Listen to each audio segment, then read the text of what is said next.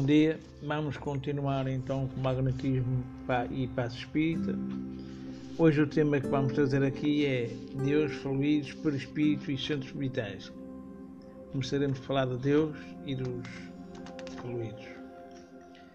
A melhor maneira que o homem dispõe para se aperfeiçoar é aproximar-se de Deus. Isto é de Pitágoras. Perguntou o Senhor como faço para fazer o bem verdadeiro. Fazendo. Mas você está fazendo bem ou querendo mudar as coisas para que sejam do jeito que acha que devem ser?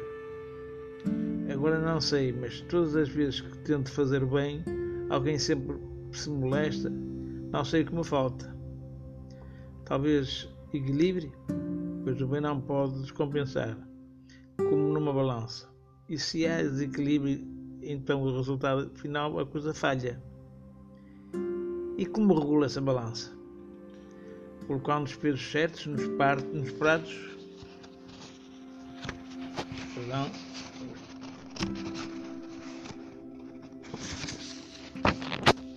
Nos pratos retos, ou seja, reconhecendo-se e conhecendo o que faz e o que daí repercute. Esse é o fiel da balança.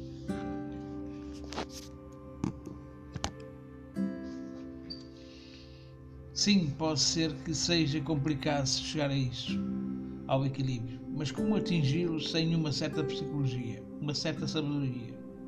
Não significa dizer que só psicólogos ou pessoas geniais consigam viver e conviver com as dificuldades da vida, mas para se ser e se fazer conveniente é imprescindível que se saiba o que se quer. Quais os melhores e mais seguros caminhos e agir com a segurança que uma boa resolução exija.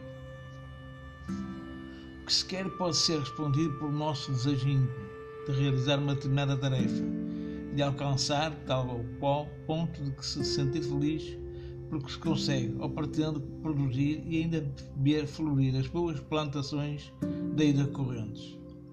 Mas esses desejos íntimos pedem ação e determinação e bom ânimo.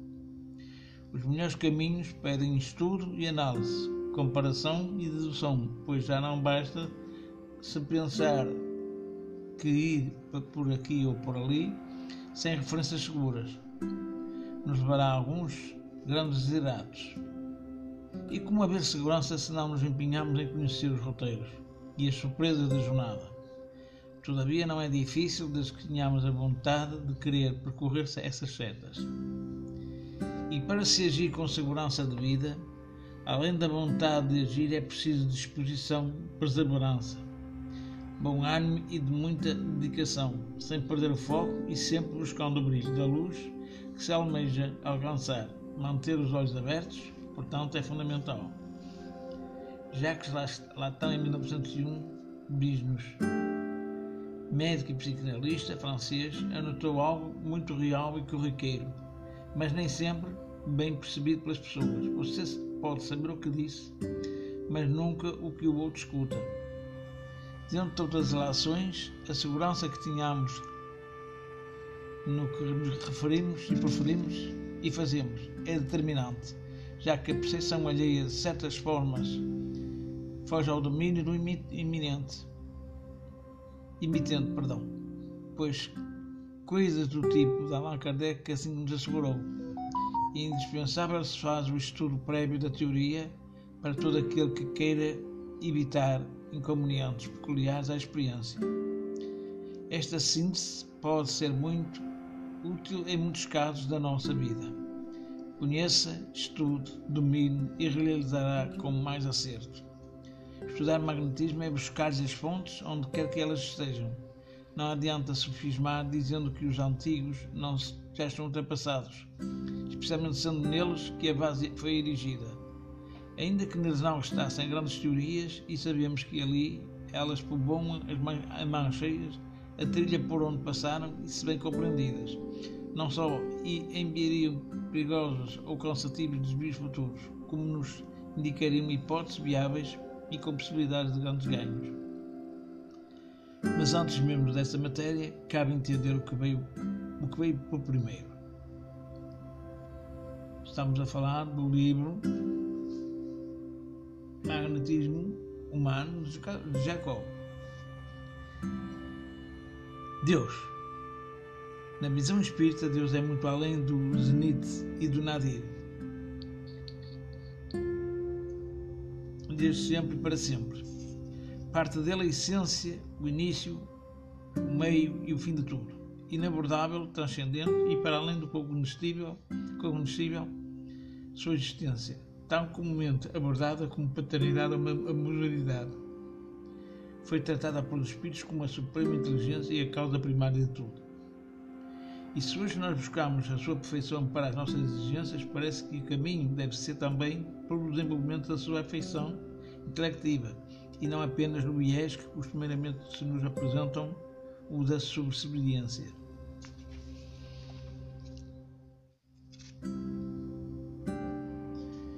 Dotando-se do livre-arbítrio, dotando-nos do livre-arbítrio, como não o empregar, como não procurar desenvolvê-lo. Assim pensava Galileu Galilei. Não consigo acreditar que o mesmo Deus que nos deu inteligência, razão e bom senso nos proíba de usá-los. Alguém pode afirmar descrer de Deus, de um Deus qualquer ou uma potência de espirituais, mas deixar de usar a inteligência e os dons que traz em si é muito grave, pois é assim que se nega a si mesmo. E só quem não se reconhece é incapaz de vir a ser, daí até mesmo a falta da crença, de religião ou de credos, não serve como justificativa para não se buscar o saber, o fazer, o progresso, condições naturais do ser humano e por mais ou menos se queira condições divinas.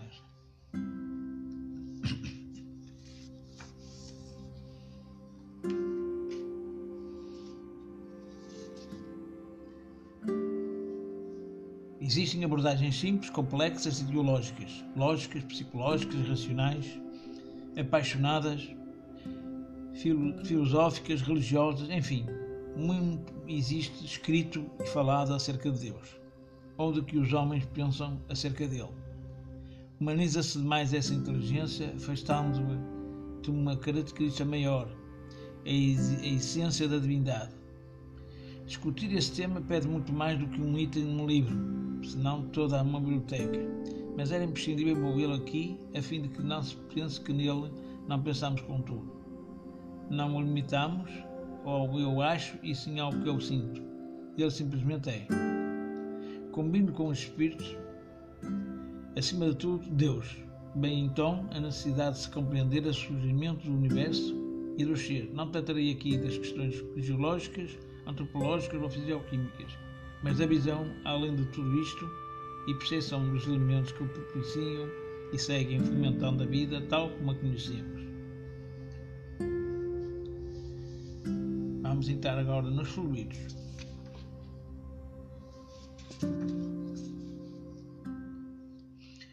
Modelo que nos foi passado pelos superiores da visão mais ampla, elementos ditos fluídicos, portanto, extensões vibracionais, desde zonas de frequências tão mais subtis quão mais densas do que aqueles que, nos, que nossos limites nos permitem conhecer ou imaginar, eram e são requeridos a fim de possibilitarem a vida e as suas manifestações, desde a essência espiritual até a mais bruta das matérias. Tanto que na mesma questão 27, acima aludida, encontramos Deus, Espírito e Matéria constituem o princípio de tudo o que existe, a Trindade Universal. Mas ao elemento material se tem que juntar o fluido universal, que desempenha o papel de intermediário entre o espírito e a matéria propriamente dita, por mais grosseira para que o espírito possa exercer a ação sobre ela. Está colocado entre o espírito e a matéria. É fluido. Uma matéria é suscetível, pelas suas inumeráveis combinações com esta, e sob a ação do Espírito de produzir a infinita variedade das coisas de que apenas conheceis uma parte mínima.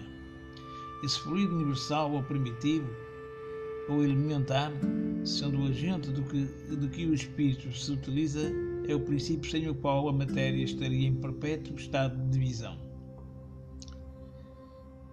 Esse fluido será o que designamos por número de eletricidade? dissemos que ele é suscetível de inúmeras combinações. O que chamais fluido elétrico, fluido magnético, são modificações do fluido universal, que não é propriamente falando, senão da matéria mais perfeita, mais sutil e que se pode considerar independente. Ainda que o termo fluido possa encontrar quem dele não aprecie, mesmo o rejeite, no contexto das obras clássicas, como acontece com o livro dos Espíritos, está bem colocada a sua realidade e suas aplicações, muito amplas por sinal. Porém, aí está inserido um elemento que os defensores de uma atualização do termo não conseguem interpor ou simplesmente misturá-lo com o que se emprega nesse sentido, energia ou campo energético. Esse elemento é o viés que carrega os elementos vitais, a evolução e o progresso sem que seja necessariamente essência espiritual, e que alberga forças inimagináveis dentro dos conceitos físicos, mesmo os quânticos. O fluido, genericamente falando, chega muito próximo ao que temos e concebemos como espírito, e se estende ainda até mais, densa que todas as matérias, adquirindo ou exteriorizando a sua mais notável potencialidade quando se realiza como elemento da vida. Esse algo que tange o intangível, que torna verbos elementos inconsistentes quando soltos e que se capta, se absorve, se transmite, se renova, dentro de leis e princípios de muitos dos quais ainda inalcançáveis, é ele o fluido, é ele o que de melhor a natureza nos fornece para que tenhamos, sejamos atendidos todos os nossos propósitos da vida e progresso. A prestação feita ao Espírito, propriamente dito, até mesmo o nosso corpo, é esse da vida impagável sequer existiria se não fosse dito elemento a nós a nos, a, a nos constituir. Se não é fluido a matéria em si, esta é dele formada, não sendo a vida tão só uma manifestação dele. Esta não acontece sem que ele esteja propiciando as conexões inevitáveis para que o ser possa ser enquadrar como, como vivente. E se não há vida sem fluidos, sua manutenção depende direto ou indiretamente da sua circulação, do seu consórcio com os elementos que se buscam em sentido vital. Por fim, se alguém está carente da vida e o tempo pode lhe ofertar um certo valor de fluidos e lhe reconstituir os circuitos vitais, então há, além da circulação, transferência, absorção, sucção, geração, ampliação e redução dos seus potenciais e não é diferente do que podíamos deduzir das seguintes assertivas. Das seguintes assertivas. Por meio dos cuidados dispensados, a tempo podem reatar-se laços prestes a desfazerem-se e restituir-se à vida no ser definitivamente. Morreria se não fosse socorrido. Sem dúvida. E todos os dias temos a prova disso. O magnetismo, em tais casos, constitui muitas vezes poderoso meio de ação porque restitui ao corpo o fluido vital que lhe falta para manter o funcionamento dos órgãos. Já apresentei noutros livros, como o, Manual de Passista e o Curso para Espaços, uma distinção fundamental entre o fluido vital e o, fluido, e, e o princípio vital. Uns oriundos do grande campo chamado fluido cósmico, o qual, por sua vez, origina perene geratriz que é o fluido universal.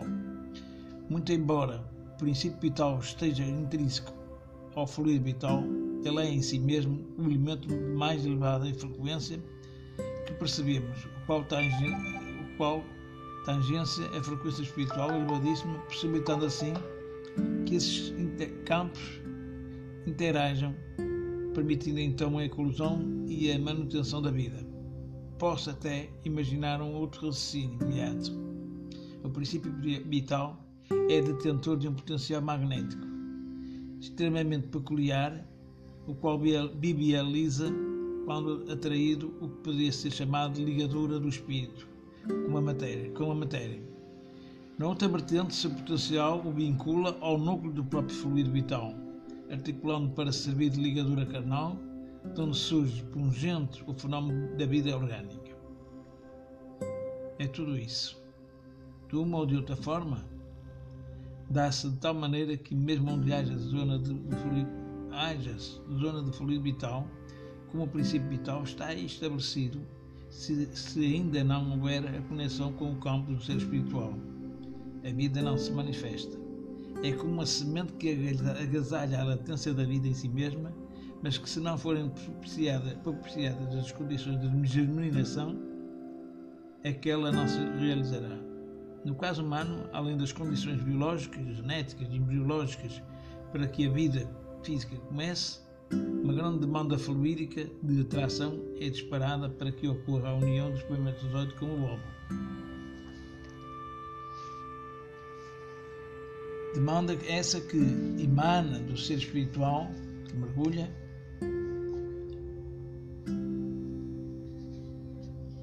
como o princípio vital que potencialmente exerce sua força no duplo sentido e assim promovem as ligações dos princípios na matéria chamada de vital e no espírito espiritual. Vindo esses campos, agora unidos e junguidos, a se transformarem em um apenas, fisicamente falando, para seguirem se multiplicando segundo as leis da morfogenese tal como, tanto como das leis fluídicas vigentes nesses campos, a interagirem de forma essencial e vital, e assim surgem os seres especialmente humanos.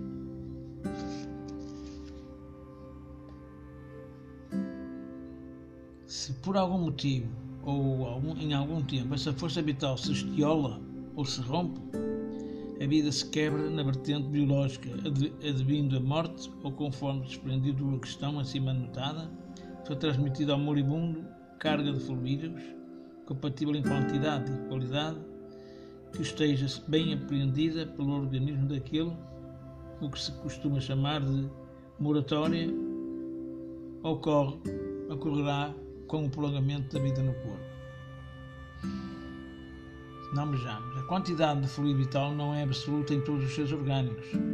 Varia segundo as espécies e não é constante, quer em cada indivíduo, quer em os indivíduos de uma espécie. Alguns ar se acham, por assim dizer, saturados desse fluido, enquanto outros o possuem em quantidades apenas suficiente. A quantidade de fluido vital se esgota, pode se tornar insuficiente para a conservação da vida, se não for renovada. Pela observação e assimilação das substâncias que o contém, o fluido vital se transmite de um indivíduo ao outro. Aquele que o, que o tiver em maior proporção pode dá-lo. A um que o tenha menos ou, em certos casos, prolongar a vida prestes a extinguir-se. Isto é de Allan Kardec, no livro dos Espíritos, na questão 70. Ainda há quem tenha dúvidas em relação ao magnetismo.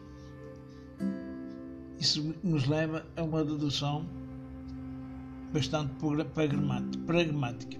Se alguém se pode doar ao receber fluidos, se nós nossos próprios atos da vida se patenteia, patenteia que há a criação, renovação e dizimação desses fluidos, podemos concluir que não se nasce como uma carga vital absoluta, fechada deflectível, tal como pretendem alguns estudiosos. E disso também resulta que a qualidade moral e fisiológica com que se vive será determinante no quanto que se disporá, incluindo renovações e trocas e na extensão da vida orgânica que se viverá. Quando se pretende comparar pessoas que trazem uma organização mais eficiente, a qual suporta maiores cargas de comportamentos equivocados, como abusos, exageros, excessos, descuidos e vícios, enquanto outros mal resistem a simples intempéries do dia a dia, logo se aponta para esse quântico vital. Sem medir as capacidades individuais de produção, refazimento, metabolização, somatização, assim como de ineficiências ou insuficiências de boas conexões fluídicas com o próprio campo orgânico. Muito melhor do que se discutir as palavras antigas, não se definem as coisas semelhantes. É se ir além do, das contextualizações e se aprofundar os, os sentidos de que se pretendia ou se pretende. De facto, conhecer e empregar a semântica precisa investigar os sentidos e não simplesmente dar, dar poder de veto a quem se acha moderno. Não podemos, pois, deformar o saber espírita porque não se gosta da palavra no sentido ou nem se pretende chegar ao amago do que expressa o termo. Restituir, pois, no lugar de destruir, os sentidos dos fluidos em geral e dos, e dos vitais, em particular, é obrigação de quem diz respeitar Kardec e outras obras sérias e isso. Se igualmente espera ser respeitado, seguindo um pouco mais com a análise acerca do que é ou deixa de ser fluido, começamos deduzindo que a vida, em qualquer nível em que ela se dê, aguarda relacionamento direto e inseparável com o fluido vital. Se não vejamos, Kardec diz no, no número 70 o seguinte, comentando essa questão. Os órgãos se impregnam, por assim dizer, desse fluido vital, e esse fluido dá a todas as partes do organismo uma atividade que as põe em comunicação entre si. Nos casos certas lesões, e normaliza as funções momentaneamente perturbadas. Mas quando os elementos essenciais ao funcionamento dos órgãos estão destruídos, ou muito profundamente alterados, o fluido vital se torna impotente para lhes transmitir o movimento da vida e o ser morre. Pouco mais adiante, na mesma questão, ele adiciona: a quantidade de fluido vital se esgota, pode tornar-se insuficiente para a conservação da vida se não for renovada pela absorção e assimilação das substâncias que o contêm. O fluido vital se transmite de um indivíduo a outro. Aquele que tiver a maior porção pode dá-lo a um que o tenha menos, em certos casos, prolongar a vida prestes a extinguir-se. Na questão 424, ele fala-nos disto. Entretanto, já não se trata de uma teoria de, ou hipótese de Allan Kardec, mas sim de uma confirmação dos próprios espíritos que lhe responderam à questão. Por meio de cuidados dispensáveis a tempo, podem reatar-se laços prestes a se desfazerem e restituir-se à vida um ser definitivamente morria se não fosse socorrido. Ao que os espíritos responderam, sem dúvida, e todos os dias tendo a prova disso. O magnetismo em tais casos constitui muitas vezes poderoso meio da ação porque restitui ao corpo o fluido vital que lhe falta para manter o funcionamento dos órgãos.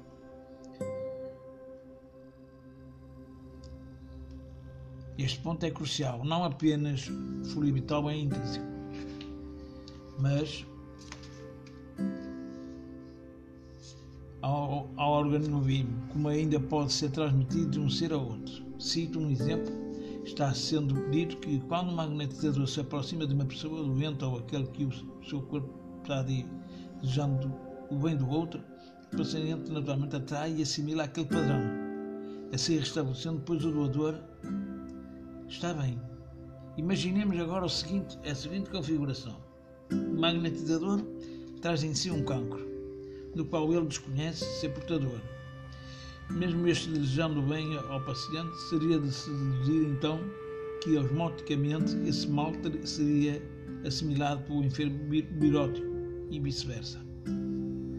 Claro que isso não ocorre, pois não é, o, é esse o princípio do magnetismo. E na lógica ambientada é dito que Mesmer teria desconsiderado a teoria do fluido vital, o que colocaria Allan Kardec como um estudante relapso já que ele surgiu como seu seguidor. Por mais bela e infacta que, para que tal hipótese possa se vestir, ela não nos dirá o que esse autor pretende, mesmo sendo ele tido como um bom entendedor de magnetismo. Na verdade, ele apenas lê e deduz, ele cobra modernidades e que, o que confirma como apenas e tão somente um teórico faltando o essencial, a observação do fenómeno, a prática, a dedução racional, a lógica, em cima do que de facto ocorre. Mas se isso lhe falta, que tal, pelo menos, que a base toda do Espiritismo seja lida, vista e analisada com seriedade e sem fins de, de desvios. Por hoje é tudo. Uma boa tarde, um grande abraço para vocês.